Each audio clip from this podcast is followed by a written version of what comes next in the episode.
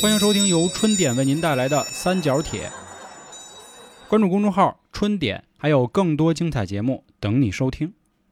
啊，大家好，我是黄黄。我是老航，我是李永成。啊，这都是咱老哥们儿了啊。嗯。啊，这块儿先跟大家说一句啊，之前我们节目里啊，我一直叫阿星阿星的，后来好多人都问说你让我找的那个算命那人姓李啊、不是姓星啊，姓星啊，姓 没关系啊，这是平时我们那爱那个从小一块玩儿那么叫的。听上一期节目的朋友也都知道啊，李永成，咱叫他永成也行。您要非叫大师啊，也不是不行。因为前阵子呢，阿星确实啊，抽出一点时间，有好多姑娘说想找他给算算八字啥的，我看大家也都挺满意的。然后这块儿我也跟阿星聊了聊，如果各位也有兴趣呢，也是注意开头和文末的这个相关的方式。那咱们这次啊，把上回我们讲故宫的那个坑给填上。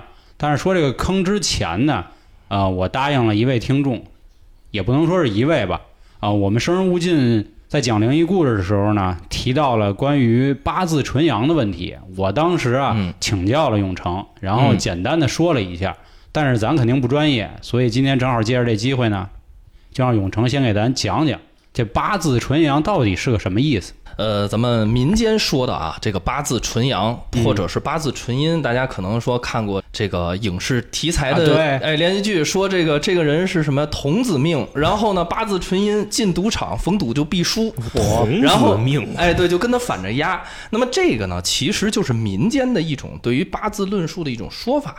那么所谓的就是这种纯阳和纯阴，在我们八字的运算当中啊，它其实是有这个是真的有的。嗯啊，啊，纯阳之人，就是到底他是什么？什么叫纯阳？咱们现在了解一个概念，就是简单科普一下啊，就是咱们是不是有十天干？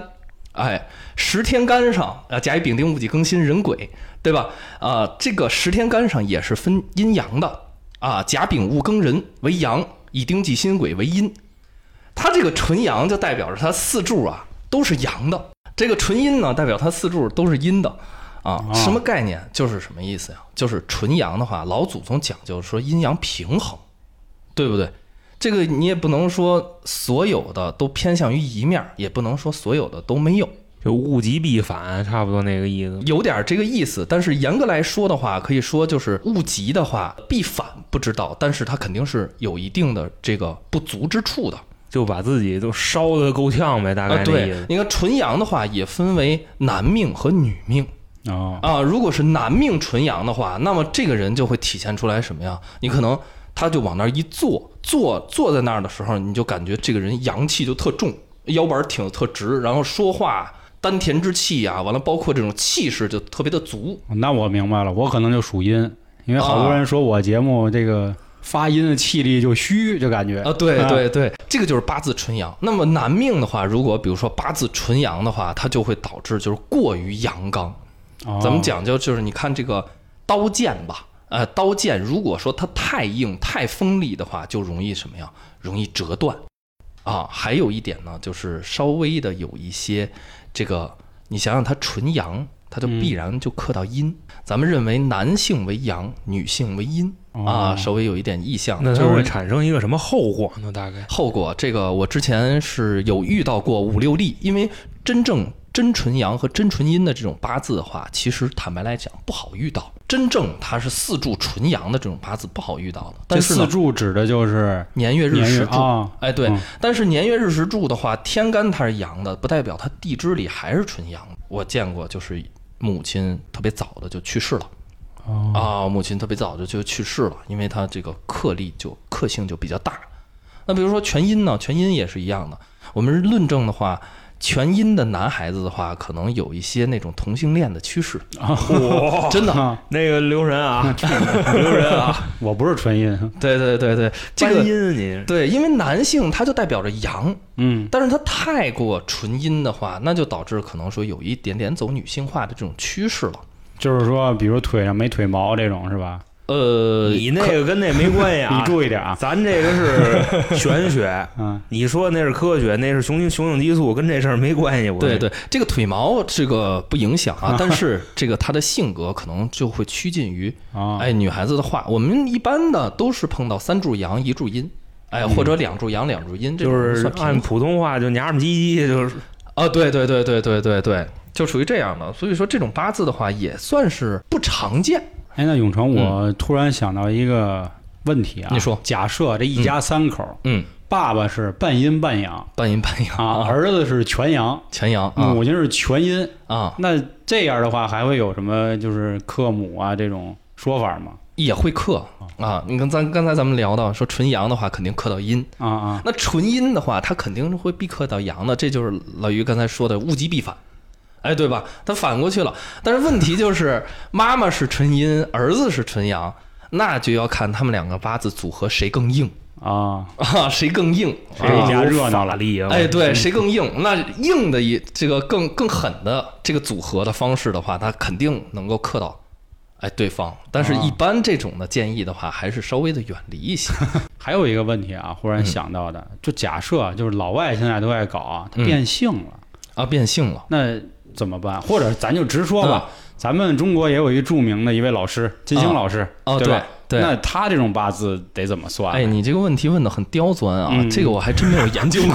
刁钻因为咱们古人认为啊，你看我接我很多的这些个案和咨询的话，比如说同性恋的个案，我都不做的哦，啊，因为我们是有师承、有门派，有几个不做这种违背阴阳之事的。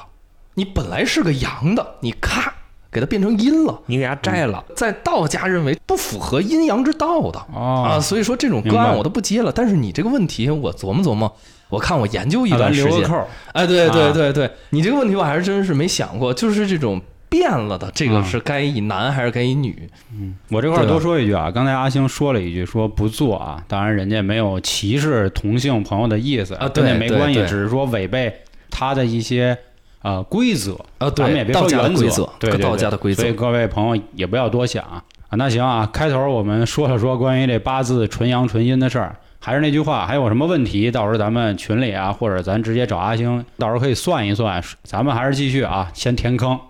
咱先简单的啊，回顾一下上次咱说的这个故宫前世今生。啊我先假装当一下课代表，假如有什么说的不对的，永成帮我补充啊。啊，咱们共同探讨就可以了，别别别，我们实在不行咱们。共同探讨。咱上次说到啊，关于龙脉这个问题，其实我记这记得比较清楚，嗯说北京实际上是有两条脉的，哎，对，两条哎脉选了其中的一条，就是北边这条，对从永定河那边，然后反正呃跟这有关系是吧对？对，永定河不定河嘛，啊，古代我也就记住这么多了 啊，大家到时候是吧？记不住的想着点回听，这也让咱永城现在说两句这个。对，这个上上次咱们聊到一个就是故宫的一个历史和一个大环境嘛，大环境为什么故宫在中国的这个北边儿？哎，对，非得搞一个叫北京这么一个城市，然后呢就说了这个故宫是北龙的支龙，哎，嗯沿下来两条脉，一个是乾隆入手，还有一个叫艮龙入手。艮龙的话就是从密云这块儿，哎，密云这个怀柔这一线下来的。然后这一期呢，这个主要想和大家聊一聊什么呀？故宫的这个内环境了。就咱就进门了，哎，对，啊这这个这个还没进去 啊还没进去。那么，其实在此之前也是非常感谢大家的这么一个支持和收听。呃，我们准备就是在每期的末尾的话，和大家分享一个就是能够落地、能够实用，而且是我们总结凝练非常时间长的这种风水的布局。哎，有催财的啊、有这种催旺家运的，还有这种比如说催桃花的。那么今天这一期呢，结尾呢，和大家分享一个什么呀？催桃花的，哎，这么一个相当于风水的秘法，一个法门，介绍给大家，男的能使这个，也可以，都可以。所以一定要听到结尾啊。今天呢，就是咱们就聊到故宫了，嗯哎，但是故宫现在还没有进门儿，哎，为什么说没进门呢？故宫，你看看，你想想最外层、最外侧的这个这个叫什么吗？护城河，嗯，对吧？你说它为什么故宫外侧非得搞一个护城河呢？就傍水这意思呀。哎，有傍水的意思。啊你看，这他搞这个护城河叫什么呀？其实他这个护城河其实有一点儿已经失去了这种保卫的意思了，因为故宫。它在这块儿的话，你说要打都打到护城河了，我觉得也不用，是 也不用河了，早早晚都给攻下来了。那跑呗，那 赶紧就就九山上吊就完了。对，这个河是干嘛的呢？这个河，我们认为咱们风水界来说的话，上一期咱们聊到，就是结龙气有三个方法。嗯一个就是什么呀？一个就是水，哎，对吧？那么还有一个呢，就是这种碑，哎，咱们说这个广场上有一个大碑。那么这个水起到的这个护城河起到的作用，它是什么呢？其实就是锁住这个紫禁城里边的阴阳二气，哎，不让它出去。你看它的这个气啊，咱们可能看说这个气，咱们看不见也摸不到，嗯对吧？但是古人认为这个气啊，给它现代下一个定义的话，它其实就是磁场，哎，包括这种辐射。你看太阳光，它是一种辐射，嗯对吧？完了，包括紫禁城外头这一圈水是干嘛呢？就是把它的气给聚住，让这个皇城里头说白了，这个龙气，皇上住的这个地方，这个气呀、你不能随随便便的就发出去了，哎，要要给它聚住。所以说这个是故宫最外侧的这个河，为什么要这么搞？那么还有一个就是什么呀？就是景山了。嗯哎，景山是不是在这个这个故宫的北侧？嗯，哎，对吧？也算是正北了。是这个景山当时是怎么搞出来的呢？这个景山当时就是挖这个护城河，这些土啊，这些石头，咔往那儿堆了一景山，也不高。拉渣土，哎，对对，这个景山是干嘛用呢？这个这个景山网上有传的啊，说这个说它是这个景山是连接咱们这个北龙的，啊啊，哎，能够起到一个承接作用，然后这个北龙沿过来又去昆仑了，直接就通天了。我啊，有这么一个说法。但是呢，这个更多的我更倾向于一个说法，就是什么呀？就是你看你这个故宫啊，咱们讲究说依山傍水，对不对？嗯你不堆这个景山，它就没有这个山。那不是你现堆一山，它也能依得住是吗？可以，可以，高了，这个叫什么呀？景山叫万岁山嘛，但其实，在我们风水学里，这种的都都叫死山，因为它哦单门独立的嘛，它是没有龙岩过来的。但是呢，这座山是有效的保护了什么呀？从北方过来的这种，比如说风啊，嗯哎，比如说这种恶劣的天气条件，它这个山能够挡住，从而对故宫进行了一个保护的一个作用。哦这样啊啊，对。那么接下来来聊了，这个老于，你知道故宫的中心点在哪儿吗？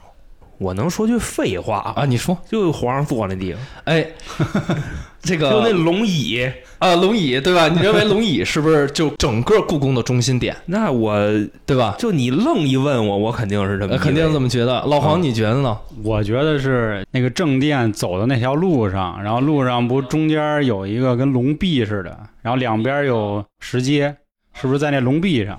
啊啊，你们都是这么认为的啊？其实啊，你看咱们的这个听友当中有高人啊，哦。上一期给留言了，啊啊，留言叫做什么呀？叫交泰殿。哎，交泰殿人家说了就八个字，点名了，叫做天地相通，阴阳交泰。啊，其实故宫的整个的中心点不是太和殿，是坤宁宫、也不是坤宁宫，在慈宁宫，在交泰殿。啊，这个交泰殿，因为咱们要聊故宫的话，必须得找到一个中心点。嗯啊，以这个中心点发散再来聊。对，这个交泰殿是在哪儿呢？在太和殿的这北边儿，然后在坤宁宫的这个南边儿。这个夹着，哎，对，就夹着。啊这个交泰殿是干嘛用的？这个交泰殿就是皇上和皇后行房事的地方，嚯，好家伙，哎，就是造小孩儿的地方。啊这玩意儿这就这么有仪式感吗？啊，对，交泰殿，你哎别别胡说八道啊，炮皇这个就是这啊这交泰殿，名字比较高级。啊，然后呢，为什么说交泰殿是整个故宫的一个中心点呢？那龙根在那儿，哎，对不对？你说到点上了。就皇上那个他得哎，对拔龙根啊，对，古代认为 这个风水讲究是丁财贵寿嘛。古代认为财都放在第二位，你现在有哦丁，你现在有孩子，皇上这边儿也就是分那个内廷和外廷嘛，对吧？皇上这边儿他肯定是属于阳的，咱们刚才说的对吧？男人为阳，嗯那后宫的嫔妃那肯定是属于阴的，交泰殿就属于阴和阳之间的这么一个点，哎，叫做阴阳交泰。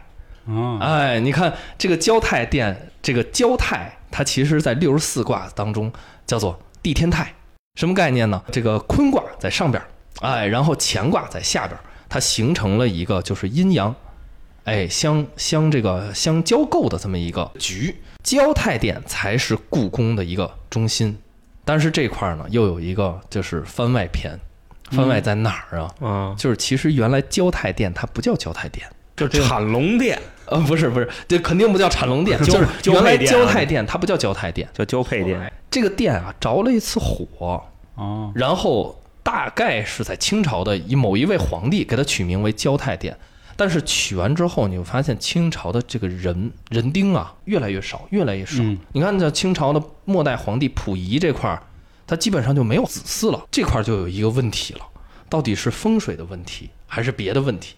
这人说，哎呀，永成，你这聊的对吧？这故宫风水这儿好那儿好，给人家的没有绝了后了绝绝了后了，对吧？嗯那这块儿呢，我们根据后来，反正这是我师傅说的啊，我们认为它不是说这个风水的问题，而是说名字的一个问题，啊，就是交泰，这个很关键，因为交泰交泰，刚才咱们说就是天地相通，阴阳交泰，咱们的认知当中，天和地是没有办法融合的。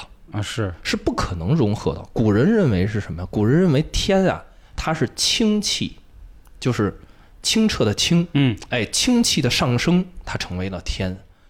地是浊浊气哎，哎对，浊气的下降，清浊两个本来就是对立的，嗯，它不可很难做到统一，所以说它起了一个名字叫交泰殿，越来越人丁越来越少，越来越少，越来越少。这个其实也是一个一个名字方面的印象吧。是那这我也想起来啊，嗯就是那会儿看《还珠格格》啊，啊，《还珠格格当》然我这是可能瞎提了，还不说嘛，山无棱，天地合，才敢与君绝。这天要地要交一块儿了，就证明这地球没了，对吧？对啊咱们可以这么想嘛。突然想到这儿啊，就压死了，那就嗯什么都没有了。对，然后呢，咱们定在了什么呀？定在了交泰殿。哎，故宫的中心以交泰殿为中心的话，那咱们先要看一看什么？故宫的内水，哎，也就是所谓的什么呀？金水河，嗯哎，对吧？你看金水河是什么呀？咱们从这个南边这个天安门午门进去，对是不是有一条金水河呀？是其实古代的话，这个大臣上朝啊什么的，都是从午门进去。那么这个金水河是从这个城门下边就钻过去了，你得过一个小桥。嗯这为什么要这么设计？这个老于，你散开想象，为什么这个水要从人们的脚下流过去？它这个金水河啊，嗯我可不可以理解为是锁住容器的第二道门第二道门也可以这么说，啊？但是其实呢，这个金水河水还有一种功效，叫做退煞。那这个水真的是好东西，水真的是好东西。呃，这个这根据我们论证呢，有假水有真水。你看我家里头这块儿都要摆真水，就是有一个流动的这种摆件儿的。那么这个故宫的这个金水河，它是弯弯曲曲的，唯一故宫有弯曲的地方就是这个水，剩下的没有弯曲的地儿。是，不都是什么正方形格格的那对，种？都是四四方方的，唯有这个水它是弯弯曲曲的。这个水呢，也被我们称之为叫做什么呀？呃，也不能够叫做玉带环腰，但是也可以称之为百步转栏，嚯就是一百步，啊，大概一百步左右，或五十步也叫一百步啊。这种这么论述，就是五十步左右，咔过去它就转出去了，弯弯曲曲的这种水，达到的这种效果就是这让这个水呀、不能流速太快，弯弯曲曲多停留一会儿再出去。还有一个就是，你想想古代的这种王公大臣啊，这种的东西，他去哪儿，皇帝怎么可能知道呢？为是对不对啊是？你说他要沾上一些什么不干净的东西，或者怎么带进这个这个故宫也不好，那怎么着啊？就跟这儿过一遍哎，从这个水上面走一遍，让这个水相当于给他洗礼一遍，给他退过煞。就比方说今天有刺客，你知道吗？打这个金水河这儿一过，那个杀气就没了，可以这么理解吗？啊，对，可以。还有一个就是什么呀？就是咱们皇帝的这个宝座了，嗯，哎，就是太和殿了，对吧？大家去故宫的时候会看到，这个太和殿一出太和殿门口，太和殿是高的，哎，你是不是得上台阶儿上去，对吧？然后门口是不是低洼下去的？门庭非常的广阔，啊，这个是为什么呢？有一种说法就是什么呀？象征皇权，哎，皇权必须要高高在上的这种的。那么，其实，在我们风水学认为，这种的话，其实叫做水聚明堂。这块可能大家就有一个疑问了，说，哎，这个没有水呀、故宫的这个渗渗水系统都非常好，哪有水呀、这块就要牵扯一个这个风水学的一个门派了，叫金锁玉关啊，过滤阴阳。它讲的就是沙水。我们认为高一寸为沙，低一寸为水。什么概念呢？你看这个太和殿不是高高在上的吗？对吧？它其实就可以认为是这种什么呀？是这种山的高嘛？高它就是山。你看下边的这个平台这块儿啊，平台这块儿都是非常低的，那这块儿可以认为它就是一个水，但是呢，它是假水。如果你明堂前面能够容纳千军万马，那你的权力就是至高无上的。因为你看他，他坐在王位上的话，下边人只能抬头看他，所以说这种呢也是一种皇权的一种象征哎，永成，我这儿有一个问题啊，刚才咱们说说到交泰殿啊，啊。交泰殿相当于是皇上的泡泡房嘛，啊啊。哎，我其实之前也有所了解过春宫图，但是我不知道这一块儿跟风水有没有关系了。咱们听众也是就当瞎听，我们也放点那个不能播的啊。好像在我来了解的情况下，我没有知道皇上有多人运动的时候。这个肯定是我认为啊，嗯我我个人认为的，这个应该是一对一的。这个就是就这里在风水上有没有什么这个或者八字啊，有没有什么这个没有，这个风水风水学有一个就是这种，就比如说瞎搞的这种的，就是天父地母卦 啊啊？搞错了。就主要咱们可以往这儿来一来。就是有的家族啊，或者有的这有的这种情况会出现，比如说这种乱伦的这种情况、乱搞的这种情况。那么这块根据我师傅说的话，它就是天父地母卦，它压的这个分金不一样，它压错了，压错了就会导致这个房子里出的人他会有这种情况去发生，就都是傻子还是怎么？呃，就是乱伦嘛，就是违背伦理的关系。啊？啊，对，比如说这个这个这个叔叔跟侄女儿这这这种的，哎那比如像武则天那种是吧？跟了他又跟他，最后自己当了 武则天这个呀，她有一个传说。啊武则天那会儿啊，她有一两个人叫袁袁天罡和李淳风。袁天罡给她看过面相和骨相。武则天小的时候啊，她是女扮男装。袁天罡和李淳风啊，他在中国的这个易学的历史上，他是两位非常牛逼的这个大家了。他们写写过一本非常著名的书，叫做《推推背背图》。图哎，对，嗯推背图形容六十甲子相。六十甲子有一项我忘了哪一项啊，叫做日月当空，上临下土。这个日月当空不就是一个兆字吗？啊因为啊武则天登基的时候是不是叫武曌？这个袁天罡当时给武则天看的时候啊，他说：“哎呀，这个人有帝王相。”当时就吓坏了，给武则天他妈吓坏了。但是问题就在于，可惜了，他是一男孩儿。哦哦，他要是哦女孩儿，那就是真龙。他妈就更吓坏了，说因为他妈知道呀，她是个女孩儿，她是女扮男装，不知木兰是女郎，对，所以说这当时有这么一个小故事，也不知道真假了。武则天这个，我觉得也是一个中国历史上也是唯一一位女皇帝了啊，也没有说比他再牛叉的这种了，再牛叉了。你要说他的这个陵墓的话，我们确实也知道信息确实也不多。这个现代的这种居家环境的话，你伦理方面的这种的，一般都是出现在阴宅、祖坟、祠堂这种的，它的分金没有搞对，它的天父地母卦它搞错了。那还有就是现在住宅的，比如说北方，比如说要见水，坎卦见水的话，那可能也是这种事情发生，因为坎卦见水主淫乱，得这个不是这个 确实是风流淫乱。还有主这个的。就是我们去看的话，我们知道坎卦见水有这这些意象，啊。坎卦见水有风流淫乱，有肾功能不行，嚯。有啊有什么？肾功能泌尿系统不行。啊？啊，这有利也有弊啊，这。有利也有弊，所以说有这个对您，嗯，包括这个悬空风水、望山望向这块一排的话，一六同宫也是主风流淫乱。我主了这个，那意思说这人就是海王呗。要是放咱现在的话说，呃，对，有这个趋势，就是也得看他住不住在那个房间。啊，如果他正好是一六同宫，还是在北方，还是见水了，他还住在那个房间的话，那就可以直接断他。我你这个 生活作风有点问题，对，也不算只是生活作风有点问题，就是你这个这个恋爱的次数比较多嘛，啊，对吧？就委婉一些，委婉一些说，你不能直接说，哎，你这个家伙风流淫乱，啊那就不行。是一个对吧老色批，我操，是有的，是有的。那风水学，你包括三辽那边还有一个就是，哎，我上期说了吧，就是那个阴宅下葬，下葬完了之后有一个口诀，没说啊，就是这个棺木，因为原来都是土葬，土葬的话，这个棺木什么时候有这个耗子打洞，什么时候这个棺木会进水，什么时候这个棺木会腐烂，这个人会腐烂，都有口诀的。像他们客家人，客家人是葬两遍，是怎么葬？葬两遍，怎么葬啊？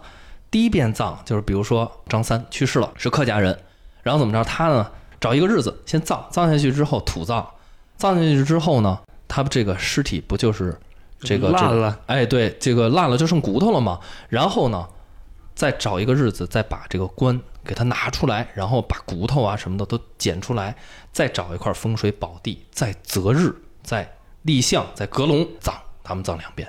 所谓的功效吧，也是一个传承啊，这么一个东西。他们南方的话，南方的讲究这这方面是比较多的。这个聊到故宫了，啊 是我聊到故宫想到这儿啊，对，刚才呢咱们聊完了这个金金水河，嗯，哎，聊完交泰殿了，然后剩下的呢还有一个就是太和殿，那么还有一个就是有一点点沾这个玄学的了。刚才咱们都说了聊的是风水，就是当时啊，这个也是近代保护故宫的时候发现的一个事儿，就是故宫的太和殿啊，在这个殿的上边儿。因为古代的建筑它是榫卯结构的嘛，嗯上边还有是有一定的空间的，在维护故宫的过程当中啊，在上边找到了一个道教的七十二道灵符。这个道教的七十二道灵符到现在依然还在用，这个是这个皇帝用的镇宅灵符啊。这个当时是有一段这个历史的，我记得是雍正啊，嗯雍正他是什么呀？他是得病了，在全国去找大夫都治不好。完了，后来什么？后来找了一个道教的一个师傅来看咱们中国的这个医学，中医咱们都知道，医和命是不分家的，但是中医的历史可能比命理学还要延长一些。哦中医最早的叫做这种巫术，叫祝由术，祝由十三科，用这个这个指法端一碗水，然后右手剑指要画符，咔打进里头。这个水的话要用阴阳水，古代的话要用井水和露水，呃所以说阴阳水哦这种咔完了之后喝下去，喝下去之后就能够治病了。那么这个就是道教，道医的话这块儿人家就给搞了一个什么呀？搞了一个七十二道灵符，刻在了什么呀？刻在了一个梨梨木上，哎，就相当于是一个木板。木板上边都有什么呢？有七十二道灵符，还有就是六字真言，还有八卦图，还有北斗七星图，就放在了他太和殿宝座的正上边儿。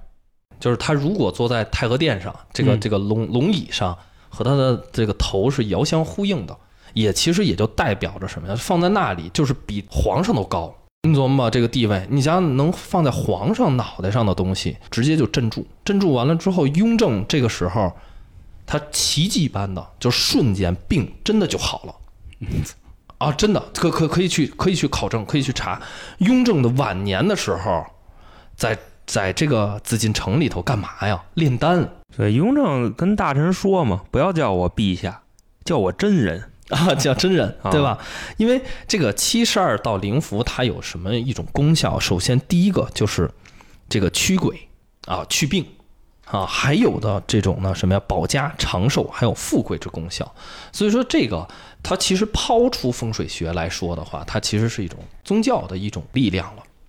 这个就是这个故宫的一个里边的一个构造。那么具体，其实故宫大家还会发现，就是故宫还有什么呀？九千九百九十九间半的房间，嗯，哎，对吧？完了，还有这个门上边有，哎，对吧？门钉儿，哎，有这个九排，完了九个纵列，它其实这些都是象征着这种皇权，九为最大的这个数字了。但是其实，在故宫隐藏着一个最为深的一个秘密啊，我没有看到一个人是说过，其实故宫的这个布局是最大的，叫做五鬼运财布局。这个五鬼运财它分为两种，一种叫法术的五鬼运财，啊，讲的是五个小鬼儿半夜可以直接潜入别人家，把金银财宝盗回来，啊这个就是法术的五鬼运财啊。还有就是我们三聊的天星五鬼运财，就风水啊这块我简单的说一说。北京我刚才说了，用的是乾隆，对吧？但是它艮龙它也用了，立的子山五象见鬼丁，它来艮龙的话是典型的五鬼运财。五鬼运财局它是利用的这种天星，分为廉贞为相，巨门见水，它的这个水口在深，也就是说它巨门位也在也见了水了。什么概念？这个五鬼运财，可能大家听着说非常抽象，说哎，永成啥是五鬼运财呀？反正都知道，可能这个局是跟钱有关系，对吧？你说为什么古代的皇帝他也要搞一个五鬼运财？那国家得有钱呀，那没钱那哎玩个屁呀！哎，对，这是第一个。第二个，有没有发现，就故宫啊，皇帝都没有了，但是他这个宅子每年还有很多的这种盈利，多少人去看，多少人去门票，可能这块说，哎呀，他他说不是皇帝住的吗？对吧？但是。这块儿咱们就不争辩了，对吧？比如说你家宅子，你百年之后有没有有没有这 有没有这个门票钱？说到这个五鬼运财，那么我们根据我们考证来说，市面上我们的五鬼运财跟市面上是不一样的。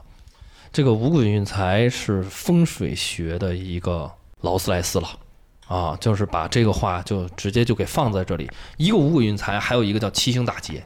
那之前就刚才你说的那个五鬼运财那事儿啊，嗯，在我们普通人听来，可能就是缺了德了，不是上人家顺去还是怎么着？不是，不是那种的，就是法术。我们的这个风水的五鬼，大家不要觉得，哎呀，五鬼就牵扯到这种阴性的啊，啊这种这个玄学的这种会，哎呀，会遭到反噬啊，这种不是。古书当中的五鬼是什么呀？五鬼它其实对应的是廉贞，就是廉贞相，它其实是对应的就是一个方向。古人起名为五鬼，所以说风水学的这个五鬼运财，它不是像大家想象的还得做法术，还得取血呀什么这那哦，都不用，只需要在家里头对应的方向要有来龙，在家里布龙，然后在正确的方向、正确的点上呢要有水，就把人引过来，把啊钱都引过来。对，然后有这个效果。因为市面上讲五鬼运财就两句话：山龙连针为相，水龙巨门见水。但其实这个口诀是有五句话，市面上只对了一句半。他说巨门见水，它见的是来水，见的还是去水？这块还是得打一疑问。那等于说这大师也瞧不起出版社的，你知道吗？摇着，啊，肯定得摇着。学风水肯定不能是照书学，照书学的风水我们不敢用。咱们实 实话说，就是你搞个小局没有问题，对吧？你搞这种局的话，我们要布龙的话，还要用太岁的，嗯，就是要呼龙，呼龙啊，呼龙太岁给呼上是吗？不是是那呼吗？呼唤的呼，哦，呼龙给拿还太有岁给呼龙，还要有手诀，然后先在家里头打点，还要择日，择完日之后，你巨门是来水还是去水？你出的口也很关键。市面上都出破军口，我们不出破军口。哈 哈，所有人市面上基本上所有的老师都聊说破军口，但其实不是，啊，要出别的口，但是别的口我不能说。我刚才就听你说完这五鬼运财啊，我脑子里产生了一个特别歪的想法，就是什么呢？你看招财嘛，就你刚才说好多人来北京，然后逛故宫这种，嗯你，说八国联军是不是这五鬼运财招过来的 八八国联军它属于一个我认啊？你像那时候慈禧跟那睡着觉，操，抱着被子就跑了，那这个八国联军，我觉得它是属于一个朝代的一个没落的这么一个必然现象。你落后肯定就要挨打他来的那时候啊，不是慈禧跟那是是吧？啊，那那位皇帝跑了吗？啊，是跑了。啊，当时他们给没给故宫动过什么，所以才造就了这样的局面呢？我们认为他是有动过的。这个当时啊，在这个清朝的末代，那个时候就是工业革命嘛，啊，嗯工业革命那时候就是，瓦特哎，对，这个蒸汽机出来了，对吧？但是那个时候就发明了什么呀？发明了这个自行车了，坤顿，啊，自行车了。掰飞靠，那你个自行车的话，要骑的话，它这个故宫啊，它门门和门之间，它都有一个叫门槛，哎，对，哎，这么一个东西。其实门槛是非常的重要的。门槛，咱们都说去庙里头，你不能踩门槛儿，踩门槛儿特别的不吉利。你去故宫的话，也不能踩门槛儿，而且故宫你看发现门槛儿特别的高啊，啊，这比别的地方都高。这门槛儿是干嘛呢？你说故宫发水患吗？没有，不挡水也不挡虫，故宫里头是没有这种这个虫虫患的。那它干嘛呢？挡地煞，它就是挡门下边的这个流出和进入的这些气的哦，啊，是挡这些东西的。但是他一搞这个车的话，这个门槛儿就挡着他开车了啊，他就把这个门槛儿就给拆了。那你门槛儿拆了之后，他就没有保护了就门庭若市，就啊。就谁都来，嗯啊，对，这个门纳气纳的气就不对了，就多了一个口儿，嗯，对吧？你琢磨，这个原来这个门正好合上，咔，他把门槛儿给拆了，门槛儿拆了之后，是不是门下边多了一个缝儿啊？是对吧？那这个气就直接就冲过去了，那冲过去那就是不行的，因为故宫的这种门和门槛儿，各位都是用鲁班尺量过的。哦，我们现在的入户门也是要用门槛儿的，也要用鲁班尺量的，它是有一个规定的。那那意思就溥仪啊，他没有尊重这个文化，他就不以为懂对，他就以为是哪个装修队过来随便装一块木头呢。，对他不懂，所以他那时候主要啊，你刚才说到这个人丁兴旺，你知道吗？嗯到他那辈儿基本上就那几个人，他也对他闲的啊它，越来越少，越来越少。就六七十年代那会儿，嗯大家都骑那个破自行车的铁子凤凰二八大杠那个，啊他那时候弄一那个在故宫里骑嘛，啊，对，他就把门槛拆了嘛，他画俩圆弄一三角，自行车，啊，人人的 bicycle 啊，对他门槛拆了，他挡不住那个气了，他必然就要出事儿了。因为这个很多的，有的时候三辽去三辽那边有一块石头，他都他都不能动的。哦，但是那个石头都是都是一个风水布局。三辽那边最经典的，比如说七星池，比如曾氏杀手，比如说那块那个玉印石，那都不能动的，一一动它准出事儿，真的是一动准出事儿。刚才咱们聊到这个桃花局了嗯，啊，是吧？这这这这么快吗？就其实严格来说，故宫的风水啊，咱们今天就是重点是聊一聊这个故宫的内环境，呃，给大家科普一下这个风水方面的小知识吧。但是更多的话，风水故宫的风水其实要考究起来，肯定要去实地去考察，明白，就是永成那意思，就是他也先摇着点儿，因为尤其是这种，比如说像五鬼运财这种东西的话，你必须要有失传，你才能看出来。嗯，要不然没有戏，没有戏，你就琢磨吧，你琢磨一辈子，他可能他也搞不出来，这是真事儿，这是真事儿。这就跟说相声那意思似的，就你买本相声大全，你就说相声了。啊，那肯，定不行这个。不行的，这个不行的。哎，那我觉得这样吧，嗯虽然开头咱说了啊，说给大家聊聊桃花，但是今天娇姐呢她也不在，我觉得聊桃花这事儿呢还是得带上她。没有她不精彩，你只能所以我觉得咱这样啊，咱那桃花呢，到时候咱单起一期。刚才既然永成说到五鬼运财了，咱也这回咱别让他摇着，咱也让他到点货，怎么样，老航？啊就是你给我们说一个家里用的就特简单的那种哦，特简单的那种是干嘛用的？是催财用的啊，对，催个财吧啊，。就搞这钱用的东西往这儿一放，啊这钱就哗 就来了。啊！我明天我大忌，我就 哎，这种局胡说八道的。你这个老于，你说的这种局是不可能，这个我是说出来的，因为这种局都是非常非常这个那你给我写下来行吗？也不可能吧，你写你不会，就是，但是呢，咱们可以在变化的这个世界当中寻求一些规律。嗯，咱们刚才就说到什么呀？故宫的门槛儿，哎，包括什么呀？包括寺庙的门槛儿。那么，其实我们验证当中的话，咱们每一个家庭的入户门也要有一个门槛儿。这个门槛儿是干什么用的？首先，第一个可以挡住这种防虫啊。现在可能说虫害少啊，但是比如说在农村，在古代的时候，这个虫害还是比较多的。防虫、防水，还有一个最根本的，防止家里的财气外流。而且这个门槛儿，今天还告诉各位，一般的话要五点九厘米，分两个情况。第一个就是一百三十平以下是五点九厘米，一百三十平以上要用十厘米的门槛儿。这个门槛儿是干嘛用的？你想想，你家里再有钱，你有寺庙有钱吗？寺庙的香火，啊，妈哟，可不少吧，妈哟，嗯，对吧？你想想，你家再厉害的话，你搞得过人家六百年的故宫吗？人六百年故宫门槛儿多少？你不说比他高，但是你家里必须要有一个门槛儿。他要干嘛？不是这个东西不是催财用的，而是说让你减少破财的。哦，你减少破财了，就等于说你的财富在上涨，你 你流出的少了，就说明你还是有的。为什么取五点九厘米？五点九厘米在鲁班尺量到那一个刻度，装在你入户门的这块儿，装在里边儿，装在外边儿都可以，嗯，哎，都可以。